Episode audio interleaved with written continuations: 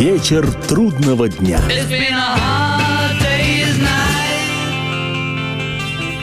Приветствую всех, я Олег Челап, и в эфире программа «Вечер трудного дня», посвященная музыке и жизнедеятельности легендарного английского ансамбля «Битлз».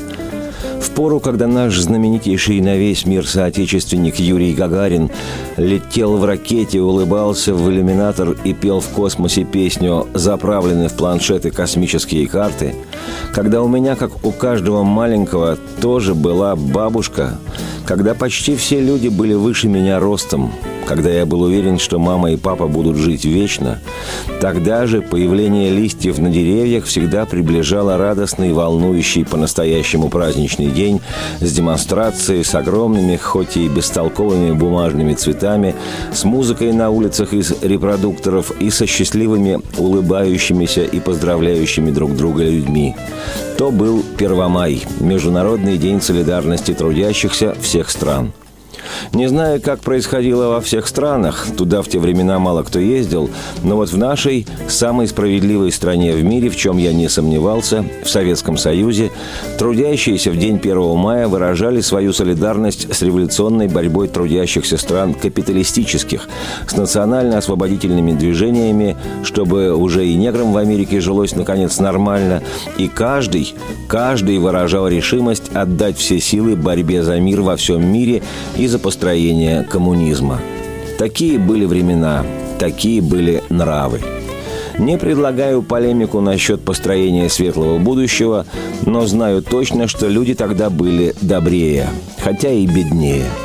Но когда наступало это 1 мая, которое на самом деле означало не решимость отдать все силы борьбе за мир во всем мире, а просто окончательный приход долгожданной весны, то повсюду пестрели лозунги «1 май шагает по планете».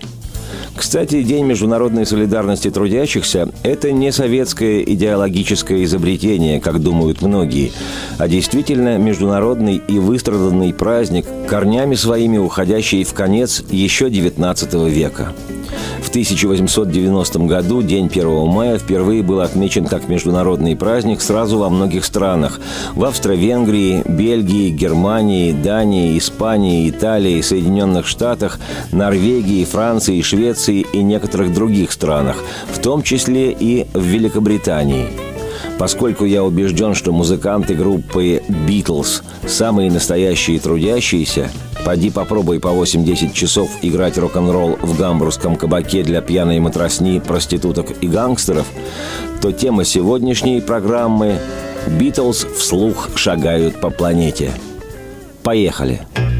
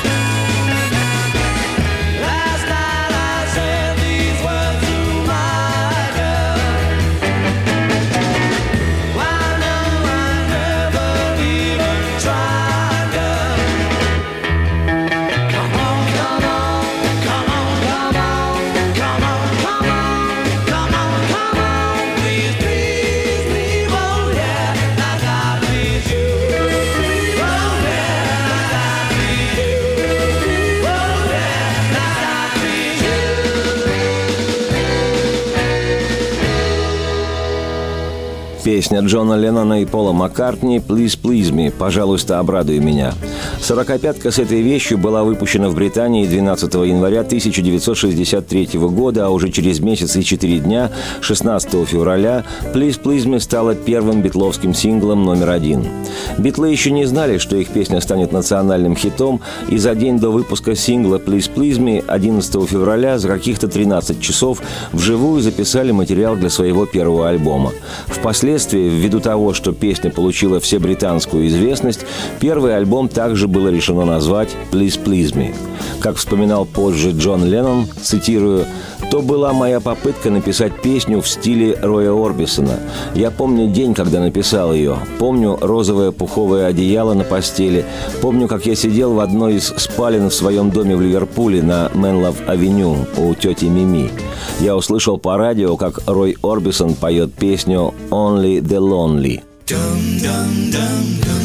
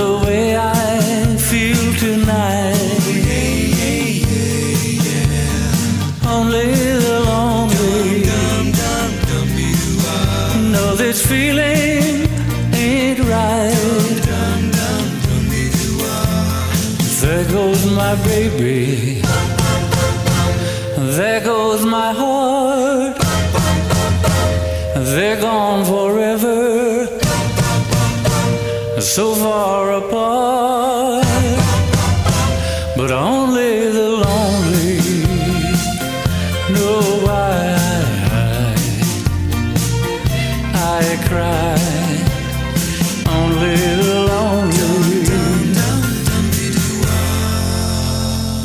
Когда мы решили записывать эту песню в студии, продолжает Джон Леннон, наш музыкальный продюсер Джордж Мартин решил, что наша аранжировка слишком замысловата и предложил записать другую песню. «Плиз, плиз, мы запишем в следующий раз», – пообещал он. «А пока попробуйте немного ее доработать». И несколько недель мы работали над этой песней, меняли темп, слегка подправили слова, решили ввести партию гармоники – к следующей сессии записи мы были готовы и не могли дождаться, когда запишем эту песню. Цитате конец. Согласно мифологии, когда Джордж Мартин показал битлам, как можно улучшить звучание песни, увеличивая ее первоначальный темп, музыканты, конечно, идею приняли, преимущества были очевидны, но гордыня была задета. Мартин угадал темп лучше, чем сами авторы песни Леннон и помогавший ему дорабатывать вещь Маккартни – кстати, когда битлы записали в студию эту песню, то Джордж Мартин включил громкую связь и из аппаратной произнес буквально следующее. «Поздравляю, джентльмены, вы только что записали свой хит номер один». И Мэтр не ошибся.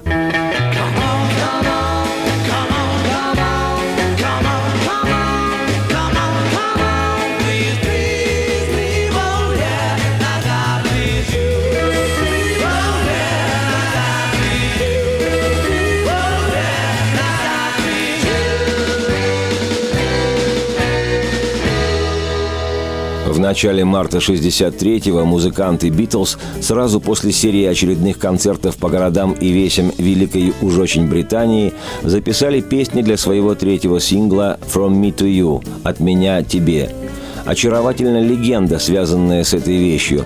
Леннон и Маккартни сочинили ее во время концертного тура на заднем сидении гастрольного автобуса. Слегка видоизменив название рубрики «From You to Us» – «От тебя к нам» из музыкальной газеты New Musical Express, Джон и Пол обратились напрямую к поклонникам и, главное, к поклонницам, к тем, кто как говорит человек радио «Радость» Кирилл Кальян, девочки и мальчики любого возраста – в результате у Битлз получилось «From me to you» – «От меня тебе». В одном из поздних своих интервью Пол Маккартни вспоминал, цитирую, «Мы написали «From Me to You» в автобусе. Это было потрясающе, и отклонение в четвертую ступень было открытием для нас. В переходе из до мажор в ля минор нет ничего особенного. До мажор, потом соль мажор, потом фа мажор – тоже банальность. Но затем происходит вот что. I've got arms, и это уже соль минор. Переход в соль минор и до мажор открывает перед тобой целый мир, совершенно новый. Потрясающее ощущение. Цитате конец. При прослушивании этой оптимистичной песни стоит обратить на искрящееся молодостью и желанием битловское многоголосие, на простую, но сочную и точную партию губной гармоники. В нее энергично дует Леннон Джон. И самое интересное – на то, о чем вспоминал Маккартни, на среднюю часть песни, те восемь тактов, когда гармония неожиданно уходит из мажора в минор, чтобы затем снова вернуться в мажор. Это поймет даже далекий от музыки человек. И превосходно в высшей степени.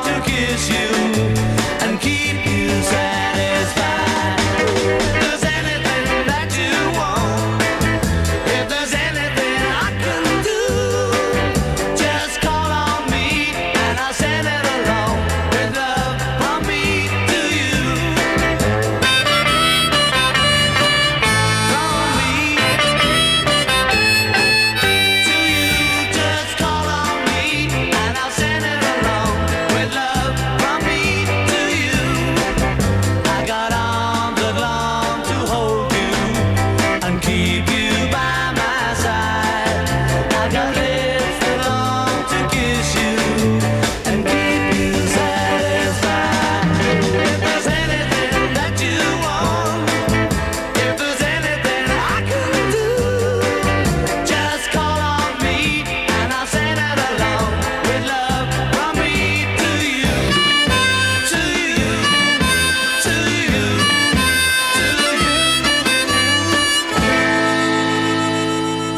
июля 1963-го полные надежд, смешливые и дурковые битлы вошли в лондонскую студию Эбби Роуд, чтобы для своего четвертого по счету сингла записать песню «She Loves You» «Она любит тебя», которой уже через два месяца будет суждено стать гимном битломании. Эту вещь Джон и Пол написали в номере гостиницы, находясь на гастролях в Ньюкасле. По пути в этот шахтерский город, в машине, Маккартни вспомнил одну из песен американского поп-певца Бобби Райдела и захотел сочинить что-нибудь подобное жизнеутверждающее. Песня должна была быть, естественно, о любви, опять-таки о любви юношеской. Молодежь – основной потребитель поп-музыки. Законы коммерции битлы учитывали всегда – Маккартни решил, что вместо того, чтобы в очередной раз петь банальную фразу «Я люблю тебя», надо исполнить все от третьего лица. Кстати, Маккартни до сих пор в своих песнях использует подобный ход. По задумке Пола, это должна была быть такая песня, в которой двое пели бы «Она любит тебя», а другие двое отвечали бы «Да, да, да». Приехав в Ньюкасл и просидев несколько часов в спальне отеля до очередного концерта, Леннон и Маккартни написали эту замечательную песню. Пол вспоминал, цитирую, «Мы принесли песню Джорджу Мартину и спели. «Она любит тебя, е-е-е», с секст-аккордом в конце. Эта идея пришла в голову Джорджу Харрисону. Мартин послушал и сказал, «Да, концовка ничего, как в старомодных вещах, но я не стал бы заканчивать секст-аккордом». Но мы возразили, если это хорошо звучит, остальное не важно, пусть остается так. Это самый замечательный для гармонии аккорд. Когда сингл был выпущен, радиоведущий Брайан Мэтью раскритиковал «She Loves You» в журнале Melody Maker, назвав ее банальной чепухой. Никто из нас не слышал раньше слова «банальный», и мы были озадачены. Банальный. Что это такое? Слишком сентиментальный? Или бунтарский? Что вообще означает «банальный»? Но когда на следующей неделе наша пластинка заняла первое место в хит-параде того же Melody Maker, Бобби на первой странице отказался от своих предыдущих слов. Нет-нет, поначалу песня показалась мне слегка банальной, но потом она захватила меня. Цитате конец. Пластинка с песней «She Loves You» была выпущена в Британии 23 августа 1963 года на исходе все пронизывающего солнцем и потрясающе щедрого к битлам лета. Уже через две недели песня взлетела на вершину национального хит-парада. Припев «She Loves You» со сленговым американизмом «Yeah-yeah-yeah» Да, да, да. Стал не только отличительным знаком песни, но и практически сразу же после этого фирменной маркой музыки ранних Битлз. Фактически это битловское «Yeah-yeah-yeah» узаконило в 1963 году новую мировую эру. Молодое поколение выбирало исключительно «да». Уже к октябрю количество проданных экземпляров стремительно раскупаемого сингла «She Loves You» перевалило за миллион. «She Loves You» стала первой золотой пластинкой еще недавно безвестного квартета из Ливерпуля. И, как говорится, они стали богатыми и знаменитыми – Любопытно, как отзывались об этой песне английские музыковеды. Мол, это не самая сильная композиция, написанная музыкантами в 1963 году, возможно, не самая значимая для самих «Битлз». Но как никакая другая, она отражает настроение, охватившее британцев во второй половине 1963 года. Даже сейчас, если сказать «е-е-е», практически любому британцу, то он вспомнит «Битлз». Примечательно, что 1963 год, когда ливерпульский квартет прогремел на всю страну и повсюду начнет полыхать веселый огонь битломании, британская энциклопедия позже объявит годом «Битлз». should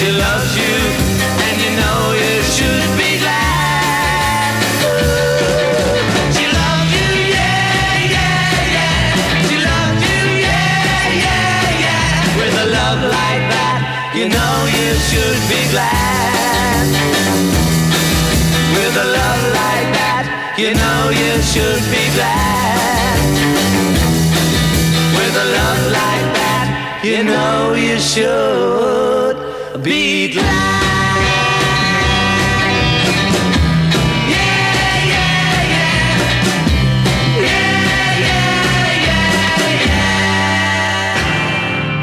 Вечер трудного Вечер трудного дня.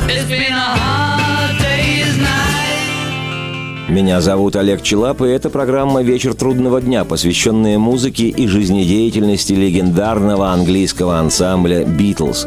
Сегодня мы видим невооруженным, как «Битлз» вслух шагают по планете – Песни группы выходили в Британии и становились национальными хитами, забираясь на вершину чартов, но главной коммерческой площадкой для зарождающегося шоу-бизнеса были, безусловно, североамериканские Соединенные Штаты, а там ни один, не то что британский, ни один европейский артист, что называется, не прокатывал. Американцы вообще никем, кроме себя, не интересуются, это давно известно, и я неоднократно убеждался в этом сам. Кто-то называет такой способ жизни самодостаточностью, но лично мне видится в этом вполне определенная ограниченность. Впрочем, бог с ним, потому что речь у нас о Битлз. А сами Битлы, с одной стороны, мечтали покорить Америку, поскольку их любимая музыка зародилась именно там, и там проживали кумиры их юности Чак Берри и Карл Перкинс, Элвис Пресли и Литл Ричард, Джин Уинсент и Смоки Робинсон и другие боги рок-н-ролла, а с другой стороны, ливерпульские гарные хлопцы понимали, что шансов у них кот наплакал. По поводу взаимоотношений группы и ее менеджмента с американской аудиторией и рынком Джон Леннон высказывался вполне определенно. Вот его мысли на сей счет. Цитирую. Все это выглядело нелепо. Я имею в виду саму мысль о том, чтобы иметь хит в Америке. Об этом нам не стоило даже мечтать. Во всяком случае, так казалось мне. Но потом я сообразил, что молодежь повсюду слушает одно и то же. И если мы добились успеха в Англии, почему бы нам не повторить его в Америке? Однако американские диск-жокеи ничего не знали об английских пластинках, не крутили их, не рекламировали, поэтому они не становились хитами. Только когда американские издания Time и Newsweek начали публиковать о нас статьи и вызывать к нам интерес, диск-жокеи стали крутить наши пластинки, а пластиночная компания Capital Records заинтересовалась, можно ли найти их записи. Мы предлагали им свои пластинки несколько лет назад, а они отказались. Но когда узнали, что мы прославились, стали спрашивать, можно получить ваши записи теперь? Мы ответили, только если вы готовы их рекламировать. Они согласились, и благодаря им и всем написанным о нас статьям пластинки пользовались спросом. Цитате конец. В итоге четвертый английский сингл Beatles «I Want to Hold Your Hand» «Я хочу держать тебя за руку» был выпущен в конце декабря 1963 года и в Штатах, причем крупным лейблом – компанией Capital Records. А поскольку еще за несколько месяцев до этого менеджер группы Брайан Эпстайн уговорил американских промоутеров пригласить Битлз с знакомительной поездкой в Штаты и предоставить им телеэфир, Битлз после гастролей во Франции в январе 1964 готовились к визиту в США. Тогда же, в январе 64-го, находясь на гастролях в Париже, битлы узнали, что их песня «I want to hold your hand» стала номером один в Штатах – так, в начале зимы 1964 года сбылись самые невероятные ожидания Джона Леннона, Пола Маккартни, Джорджа Харрисона и Ринга Стара. Они стали первыми в Соединенных Штатах Америки. А стало быть и в мире, потому что центр мирового шоу-бизнеса был тогда и остается до сих пор именно в США. Выпущенная в Америке 26 декабря 1963 года 45-ка «I Want to Hold Your Hand» стремительно взлетела на вершину мировой поп-музыки. Уже 9 января пластинка была продана в количестве 500 тысяч экземпляров, полмиллиона за две недели. И эта группа в Штатах практически неизвестная – а еще через 8 дней, 17 января, менее чем через месяц, битловский сингл возглавил американские чарты. И Америка сошла с ума. to me and let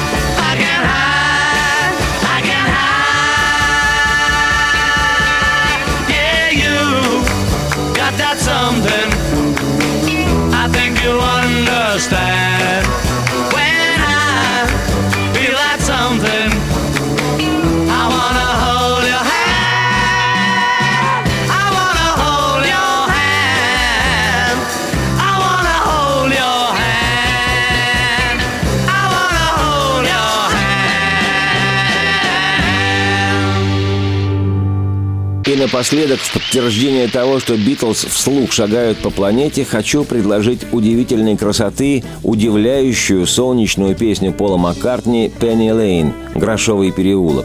Она по времени чуть позже, это 67 год, но тем очевидней гигантский прогресс Битлз и как композиторов, и просто как людей, мыслящих музыкально – Казалось бы, с зимы 64 по февраль 67 когда вышла «Сорокопятка» с песней «Пенни Лейн», прошло всего три года. Но за эти три года битловская музыка выросла просто космически. Сочиняя эту песню, Маккартни опирался на свои ощущения детства, вспоминал в тексте песни свою улицу детства в Ливерпуле, свою улицу яблочных лет – на Пенни Лейн была автобусная станция, где Пол пересаживался с одного автобуса на другой, чтобы добраться до дома Джона или кого-нибудь из друзей. Это была большая конечная автобусная станция, которую все будущие битлы хорошо знали. Напротив нее в церкви святого Варнавы мальчик Пол Маккартни когда-то в раннем детстве пел в хоре. На Пенни Лейн парикмахер снимки выставлял всех тех голов, что он когда-то стриг и знал. И люди с этих снимков говорят «Привет». На углу в авто сидел банкир, и дети хохотали ему вслед. Он без Макинтоша был, и даже в сильный дождь. Странно все ж. Пенни Лейн шумит в моих ушах, стоит в глазах. Там, под городские небеса, я вышел. Там пожарный содержал песочные часы. Он портрет Ее Величества с собой носил и пожарную машину мыл. Чистил, не жалея сил. Пенни Лейн шумит в моих ушах, стоит в глазах. Там с рыбой пирожки. И на кругу, там, где автобус делал разворот, очаровашка продавала на подносе мак, думая, что да, она играет в пьесе. И жизнь шла кое-как. И там, под городские небеса, я вышел. И Пенни Лейн шумит в моих ушах, стоит в глазах. Пенни Лейн. В основе этих стихов реальные события и образы.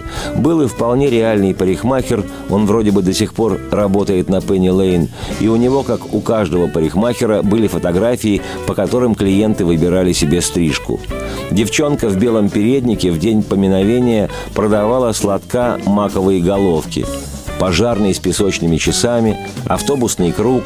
В песне много таких мини-сценок, которые битлы намеренно старались включить в текст, отчего образность песни Пенни Лейн, как и многих других их вещей, оказалась потрясающе удачной попыткой проникновения поп-песни в мир искусства. Кстати, после выхода сингла с песней «Пенни Лейн» на другой его стороне была записана еще одна волшебная песня «Битлз» ленноновская «Strawberry Fields Forever».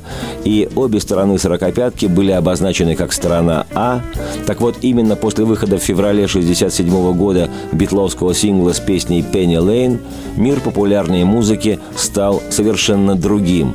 До той поры поп-песни не были философскими – как вспоминал Маккартни, цитирую, Отчасти это вполне реальные воспоминания, а отчасти ностальгия по любимой улице, уходящей вдаль и теряющейся где-то за горизонтом под голубым небом пригорода, каким оно запомнилось нам.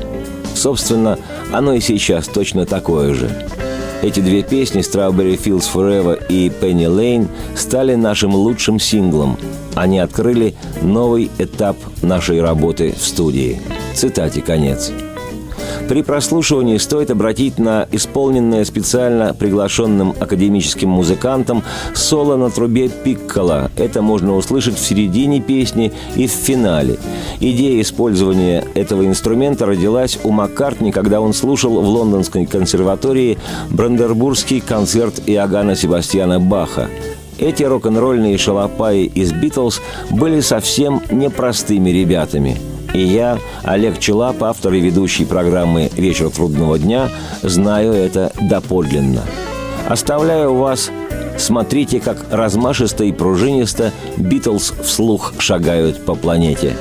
Радости всем вслух и солнце в окна, и процветайте. Penny Lane, there is a barber.